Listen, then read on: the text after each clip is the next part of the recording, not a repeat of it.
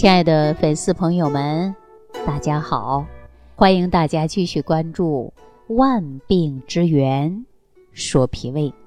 我记得有一位著名的营养学家曾经说过这样的一句话：说一个民族的命运，就看他吃的是什么，以及怎么来吃。而传统的中医典籍记载，药食同源，凡善皆药。就是说呀，有一些食物的营养，它能起到药用价值。那对某一种疾病呢，有着独特的疗效。就比如说我们现在被很多三高人群比较喜爱的荞麦、绿豆啊等等这些粗粮呢，它都具有降血脂、降血糖的作用。那事实上啊，古人很早就对食物的药效有了一定的认识。有人认为神农尝百草，当时呢，并不是为了寻找药物，而是为了寻找食物。在寻找食物过程中，发现了一些食物的特殊作用，而药物呢，只是在寻找食物过程中发现的副产品而已。那无论这个观点呢是否是正确，那呢，都归于历史研究范围。但是呢，不难说明一个问题，就是啊，药物最初来源的是食物。那我一直呢在节目当中啊给大家提倡，养生治病一定要辨证调养，而且呢要治养并重，药食并用。哎，就是治病跟养病啊，它同样是非常重要的。那药跟食呢也要同时用。比如说有病，你该治就要用药，该养就是要食物来养。所以呢，治养并重，药食并用，三分治七分养。那咱们能够用食疗方法解决问题的，尽量呢不建议大家去用药，因为呀，食补取材呢是非常容易的。就比如说大枣吧，大枣它能够补气血啊，健脾胃。那山药呢？它可以补脾胃，而且呢又有滋肺肾；木耳、核桃呢又可以啊起到补脑强心、润肺生津。那贝母呢，它能够润肺养胃、化痰止咳；芝麻呢还能够滋补肝肾、润五脏；那何首乌呢延年益寿、养肝补血；大蒜它都可以啊对抗痨病。防止痢疾、降血压。那有一些水果呢，它有具有缓解疾病的功效。就比如说枇杷吧，枇杷呢可以止咳。你看，我们经过呃把枇杷叶进行炮制，呃炮制成以后呢，成了的就是治疗咳嗽的枇杷膏。那有很多人都喝过。那咱说梨，梨呢它可以起到清热。咱们用的秋梨做成的止咳。润肺的秋梨膏，荔枝呢还可以啊，强肝健胰；橘子能够有润肺化痰、健脾顺气的效果。大家想一想，说这些食品呢，包括一些水果呀，除了取材方面以外，制作起来呢一点儿也不麻烦。比如说，有的可以清炖，有的可以熬粥。其实现在呀，有很多人并不是不知道食补的好处。只是呢，缺少对食补的热情。有一些人呢，往往是三分钟热度啊，感到食补特别新鲜，就动手做一做。经过了几天之后呢，就没有兴趣了。告诉大家，这是不可取的。一次两次起不到效果，食补的是需要我们长期坚持才能出奇效的。那就在我们身边，总会有一些人认为外国进口的食品。比咱们中国的食品有营养，外国人不讲究的是食疗食养的，认为食疗食补都是中医的那老一套过时的东西，不可信。其实这种看法呢是完全不对的。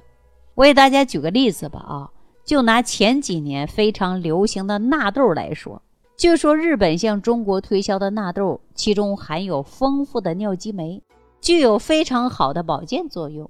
可以起到呢健胃解毒，可是后人呢，很多人买回来发现呢，这个纳豆其实啊就是豆豉发酵过程中的半成品，而豆豉呢，在中国随处可见，不足为奇。中医自古以来呢，对大豆的功效啊，都是有论述的。比如说，宁可一日无肉，不可一日无豆，说的就是啊，体现出来我们中医药食同源的理念。那所谓的说食补，其实就是根据自己的身体需要，调整我们平日里的膳食结构，科学搭配，注重蛋白、碳水化合物、脂肪、矿物质、维生素、水，包括膳食纤维、营养素的比例，粮食、蔬菜和动物性的食物合理的搭配。在《黄帝内经》当中，最早就有记载说：“五谷为养，湿豆则不良；五畜食为益。”过则害肥浅，五菜常微冲，新鲜绿黄红。五果当为助，力求少而数。气味合则服，犹当忌偏毒。饮食贵有节，切切勿食过。这句话是什么意思啊？这就是我们中华民族对传统膳食结构的精辟论述。此外呢，膳食应结合着一年四季的气候环境等等的情况，做出了适当的调整。总之，食补的根本目的就是要调养人体的精气神，最终达到呢精气神的统合圆满，使身心达到的是健康，成就了养生的最高境界。这俗话说呀，人吃五谷杂粮哪能不生病呢？在生活当中呢。咱们呢，很多人就养成了一个习惯，不管是大病还是小病，首先想到的就是吃药。甚至一些缺乏中药知识的人，把中药当成了家常便饭。所以说，中药它有补益的作用，十分显著，对人呢具有保健治病的作用。但是啊，是药三分毒，它是用药的药性。来纠正咱们人体疾病的偏性，最终达到的是阴阳平衡的状态。那如果说你对自己的身体体质都不了解，你一味的通过药来治来补，那就有可能会出现过犹不及的结果。什么意思啊？你治的过了头，或者把药吃的过多，最终导致的结果和你治疗的结果它是不一样的。或者说你的体质本来是寒凉的，而且呢你还用一些寒凉的药物，那最终导致的结果适得其反，让身体呢出现的是雪上加霜。那这样的用药，你的身体永远是好不了的。为什么呢？我一直强调，咱们用药治一定要先辩证，先了解自己的体质，就是因为咱张仲景总结出了中医的四纲八诊的。辩证理论，通过的是望闻问切。望诊观察的是面色、舌苔、人的精神状态；闻身体当中的这个味道，甚至呢粪便的味道来诊断呢病因。通过了问诊了解过往的病史，最后呢通过中医的绝学切脉，给您呐最后的诊断，诊断出您的体质是哪一种。比如说是阴阳。虚实寒热表里，辩证清楚，对症下药，这就是张仲景科学的总结出中医的四诊八纲诊病的方法，使中医治病呢更有了科学依据，让中医的发展向前迈了一大步。所以后人称张仲景为医圣。那咱们用药治病，绝对不能盲目长期的药补。因为人的精力充沛，最主要的物质来源还是食物。那这些食物呢，就是通过我们一日三餐，药物所含有的营养呢，它是片面的，也就是我刚才所说的药性，也就是药物的偏性，只有食物才能够给人体每天所提供的全面营养。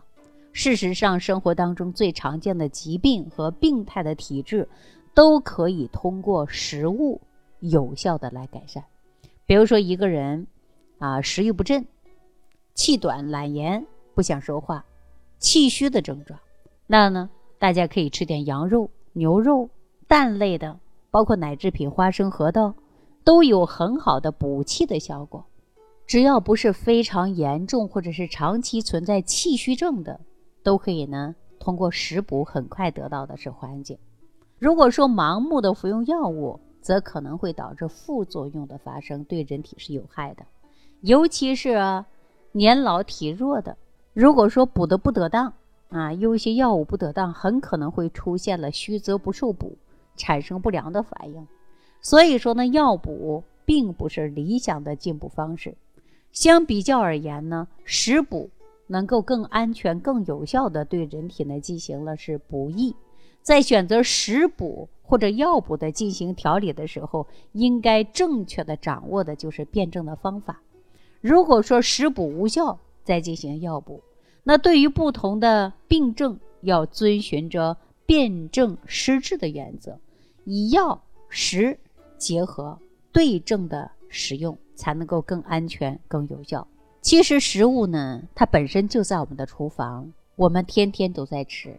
只不过有很多人呢不了解自己的体质，也不了解食物的偏性，所以呢自己不会吃。那你只要是跟着我们来学习新中医膳食营养文化，我就会让你吃出来健康，甚至呢还可以帮助您制定餐单，让您呢吃的更科学。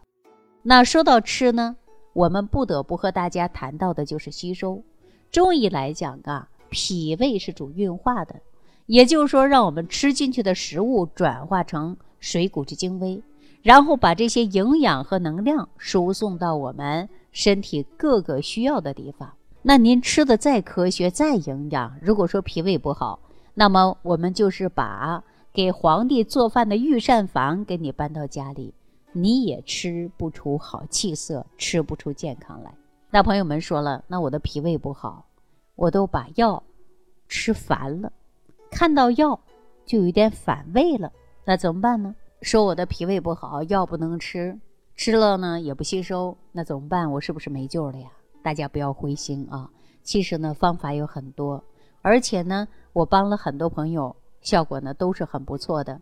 如果你有相应的问题呢？你可以直接屏幕下方留言给我，看看我能否帮到您。好了，今天呢就给大家讲到这儿了，感谢朋友的收听。下期节目当中，我们继续关注万病之源，说脾胃。听众朋友，如想直接联系李老师，请点击屏幕下方的小黄条，或者下拉页面找到主播简介，添加公众号“李老师服务中心”。即可获得李老师食疗营养团队的专业帮助。感谢您的收听。